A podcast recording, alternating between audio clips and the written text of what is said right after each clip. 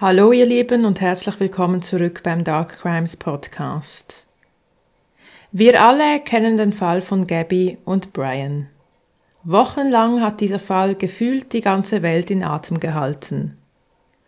Heute erzähle ich euch jedoch von einer jungen Frau, deren Geschichte mindestens so grausam ist, wenn nicht sogar beängstigender. Denn die junge Frau in der heutigen Folge starb nicht durch die Hand ihres Partners, sie verschwand nicht, während sie mit ihrem Partner unterwegs war. Sie verschwand aus ihrer eigenen Wohnung in einem überwachten Wohnkomplex. Heute sprechen wir über den Fall von Mia Marcano und wie die besten Sicherheitsvorkehrungen eines Wohnkomplexes nichts bringen, wenn man das Basis Einmaleins nicht beachtet.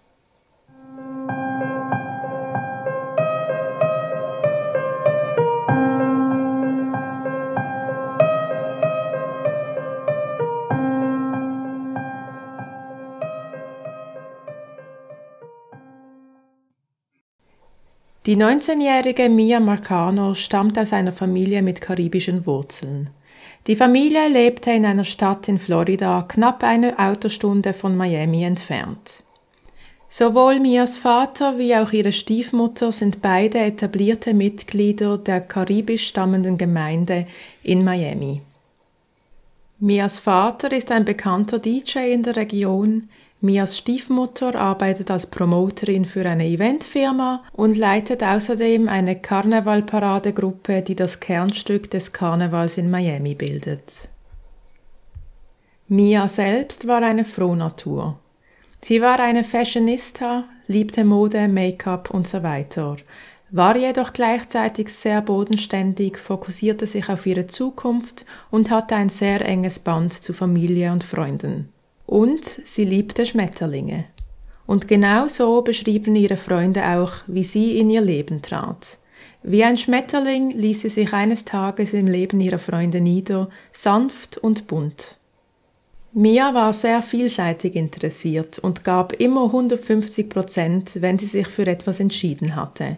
In der Highschool war sie im Cheerleader-Team, nahm Reitstunden und war Teil der Juniorengruppe in der Karnevalsgesellschaft, wo auch ihre Mutter aktiv mitwirkte. Mia war ehrgeizig. Nach ihrem Highschool-Abschluss zog es sie einige Kilometer weiter nördlich nach Orlando an die Florida Central Universität, wo sie ihr Studium begann. Sie fand eine Wohnung unweit vom Campus entfernt. Die Wohnung war Teil einer eingezäunten und überwachten Wohnanlage.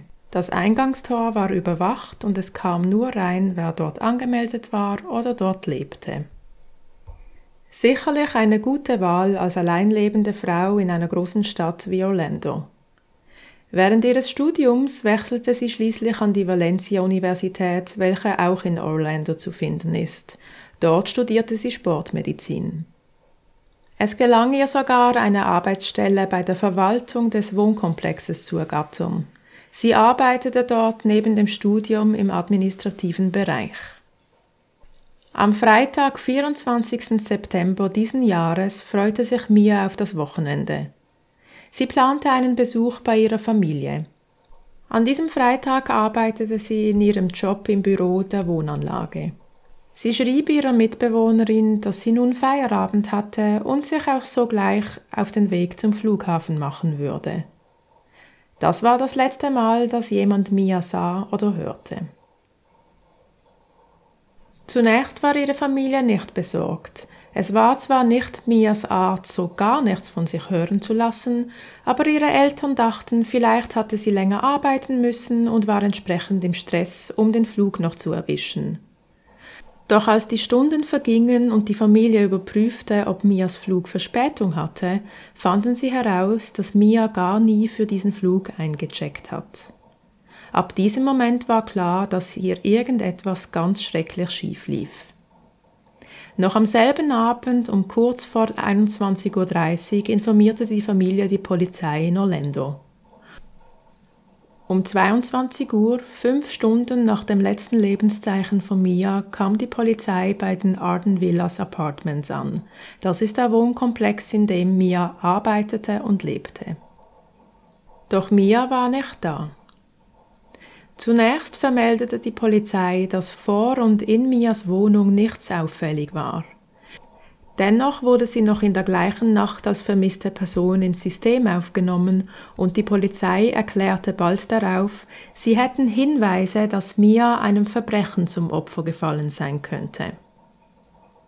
Als klar war, dass keiner wusste, wo Mia war, verlor ihre Familie keine Zeit. Sie flogen noch in der gleichen Nacht von Südflorida nach Orlando, um vor Ort selbst nach Mia zu suchen. Um circa drei Uhr morgens kamen sie bei den Arden Villa Apartments an. Vor dem Eingang lief ihnen auch gleich eine Person über den Weg. Armando.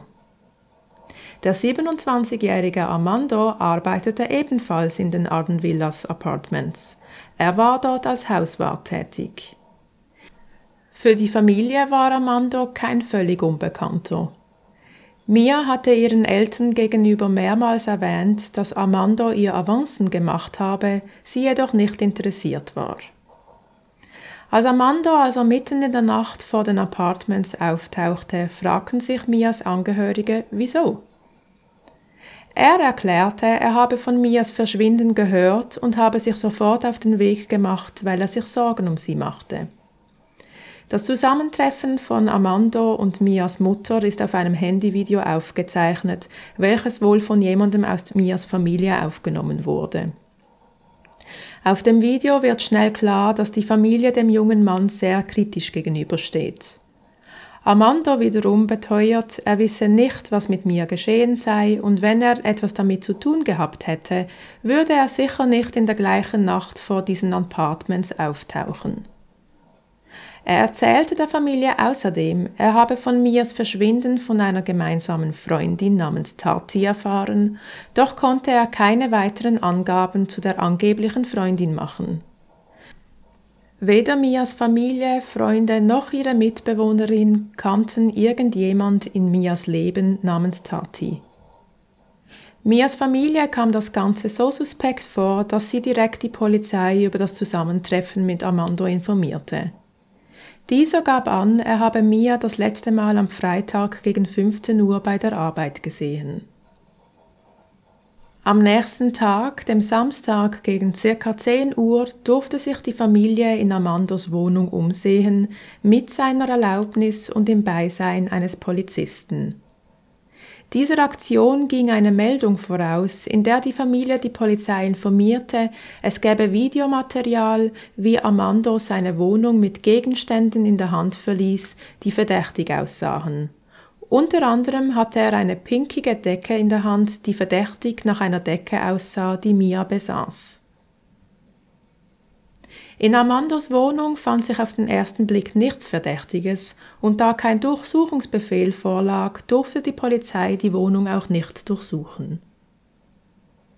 Doch noch am Samstagnachmittag ließ die Polizei bekannt geben, Amando sei offiziell ein Verdächtiger in Mias Verschwinden. Knapp zwei Stunden später wurde seine Wohnung abgesperrt, während die Ermittler auf den Durchsuchungsbefehl warteten. Während die Ermittler Amandos Wohnung durchsuchten, suchte Mias Familie mit Freunden und freiwilligen Helfern nach Mia. Anwohner wurden befragt, Flyer verteilt, die Nachrichten berichteten über die verschwundene 19-Jährige, doch die Stunden verstrichen, ohne dass sie Mia fanden. Am Montag, dem 27. September, wurde es plötzlich unruhig in diesem Fall. Die Ermittler gaben bekannt, dass in einem Waldstück eine leblose Person gefunden wurde. Diese tote Person war Armando. Sein Körper wurde im Wald hinter einem Wohnquartier gefunden, in dem Armando bis vor kurzem gewohnt hatte. Er hatte sich das Leben genommen. Nun wurde das Suchgebiet auch auf diese Gegend ausgeweitet. Bis zu diesem Zeitpunkt hatten die Suchenden noch die Hoffnung, Mia lebend zu finden. Nachdem Amando jedoch tot aufgefunden wurde, schwand diese Hoffnung stündlich. Nun wurde auch bekannt, dass die Polizei bereits am Wochenende einen Haftbefehl gegen Armando ausgestellt und fieberhaft nach ihm gesucht hatte. Als er am Samstag seine Wohnung verließ, war dies das letzte Mal, dass er gesehen wurde. Die spätere Überprüfung seiner Handydaten zeigten, dass am Samstagabend das letzte Lebenszeichen von Armando verzeichnet wurde. Der Haftbefehl wurde ausgestellt, als die Ermittler entdeckten, dass am Freitagnachmittag Mias Wohnungstür mit einem Generalschlüssel geöffnet wurde. Armando war Hauswart. Er hatte sich mit seinem Generalschlüssel Zutritt zu Meyers Wohnung verschafft. Am Dienstag ging die Suche rund um den Fundort von Armando weiter. Das Waldstück grenzte laut Medienberichten nicht nur an das Wohnquartier, in dem er bis vor kurzem gelebt hatte, es grenzte auch an die Wohnanlage seines ehemaligen Arbeitgebers. Die Helfer durchkämmten die Wiesen und Wälder hinter dem Wohnquartier, klingelten bei Anwohnern, verteilten Flyer und drehten buchstäblich jeden Stein um, in der Hoffnung, Maya zu finden. Währenddessen wurde Amandos Auto durch die Polizei auf Spuren untersucht. Am gleichen Tag veröffentlichten die Zuständigen der Arden Villas Wohnsiedlung, in der Maya gewohnt hatte, ein Statement. In diesem Statement nahmen sie Stellung zu diversen Vorwürfen. Unter anderem bezüglich der mangelnden Sicherheit gegenüber ihrer Mieter und der mangelnden Überprüfung ihrer Mitarbeiter. Die Firma versicherte jedoch, die Sicherheit ihrer Anlage werde stets überprüft und im Zuge der aktuellen Ereignisse würden sie eine umfassende Überprüfung des Sicherheitstors am Eingang der Anlage in Auftrag geben. Bezüglich Armando sagten sie, sie hätten ihn vor Arbeitsantritt überprüft und es seien keine Vorstrafen vorhanden gewesen. Die verzweifelte Suche nach Mia ging zwischenzeitlich weiter. Der Suchradius wurde ausgeweitet und am 2. Oktober diesen Jahres, eine Woche nach ihrem Verschwinden, erhielt ihre Familie traurige Gewissheit. Eine Leiche wurde in der Nähe der Adenvillas Wohnanlage gefunden.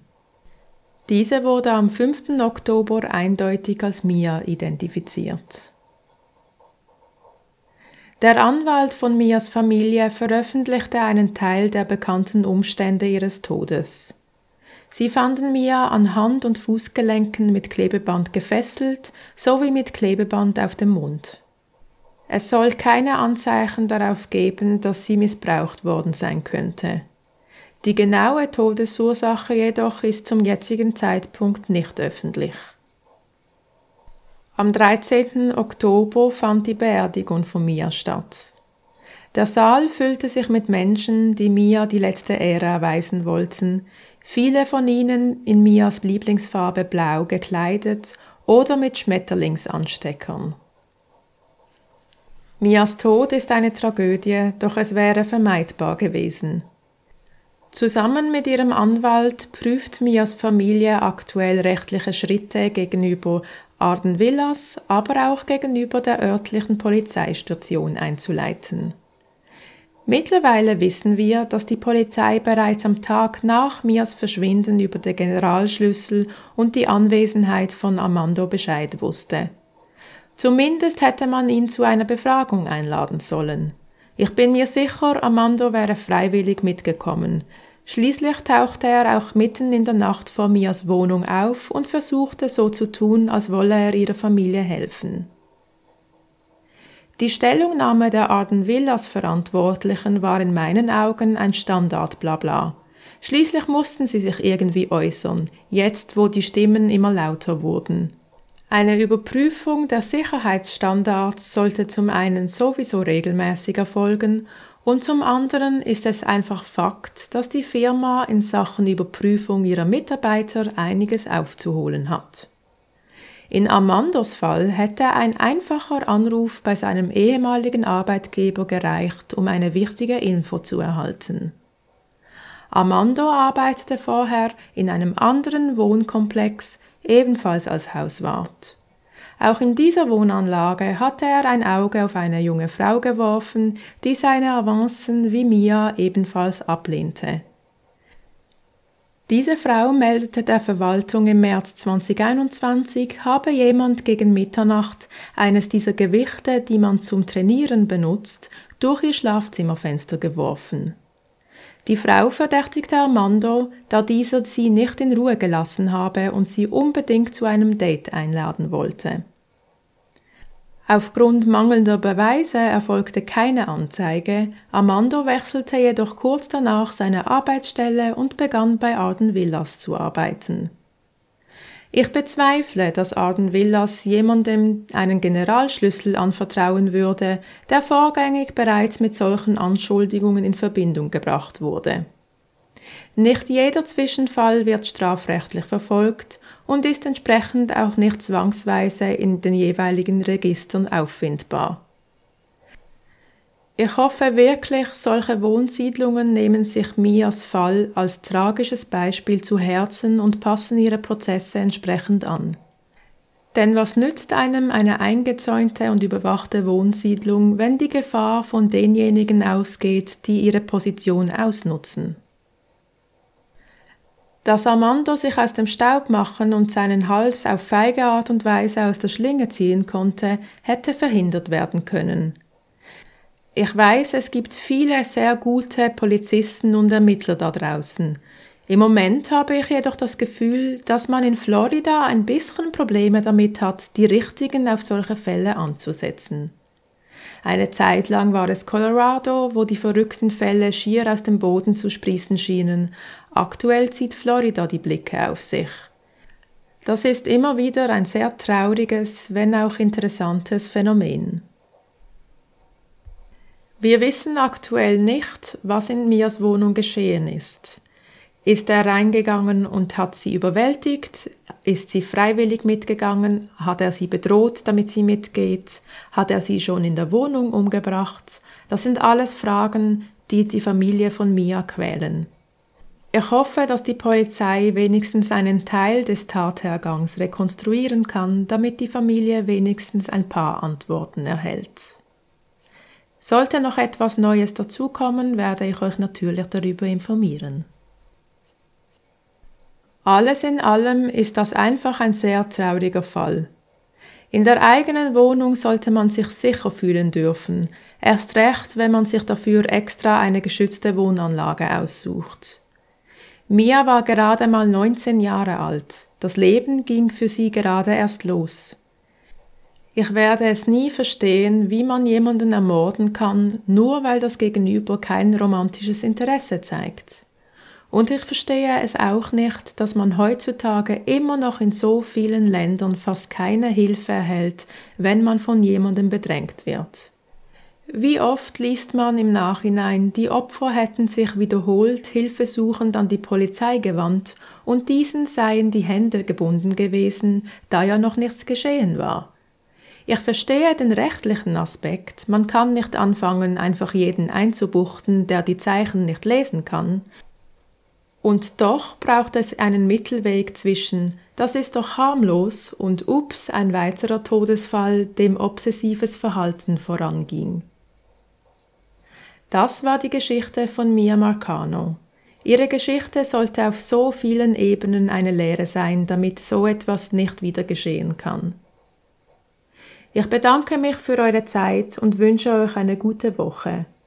Wer immer up to date bleiben will, findet mich auf Instagram unter Dark Crimes Podcast.